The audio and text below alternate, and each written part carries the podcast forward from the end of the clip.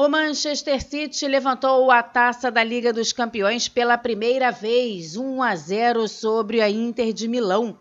O jogo aconteceu em Istambul, na Turquia, e teve um confronto muito equilibrado. O gol da partida foi marcado pelo volante Rodri no segundo tempo. E o Brasil está ligado diretamente à Liga dos Campeões. Na abertura do jogo, show de Anitta, com direito à homenagem a Vinícius Júnior. A cantora usou uma camisa com letras brilhantes com o nome do brasileiro, que agradeceu o carinho nas redes sociais.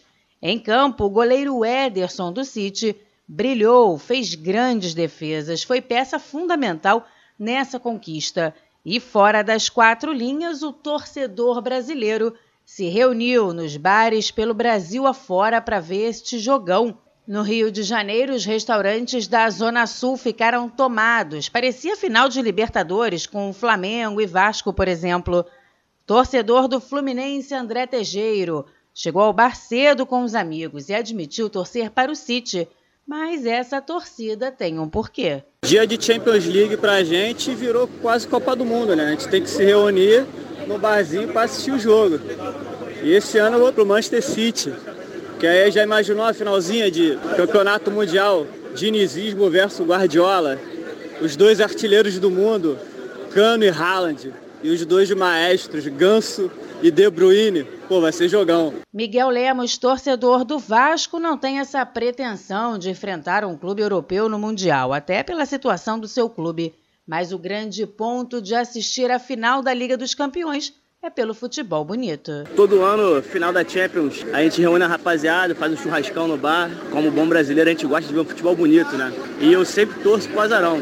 O torcedor brasileiro aderiu tanto à Liga dos Campeões que quem pôde viajou para a Turquia para assistir a partida no estádio.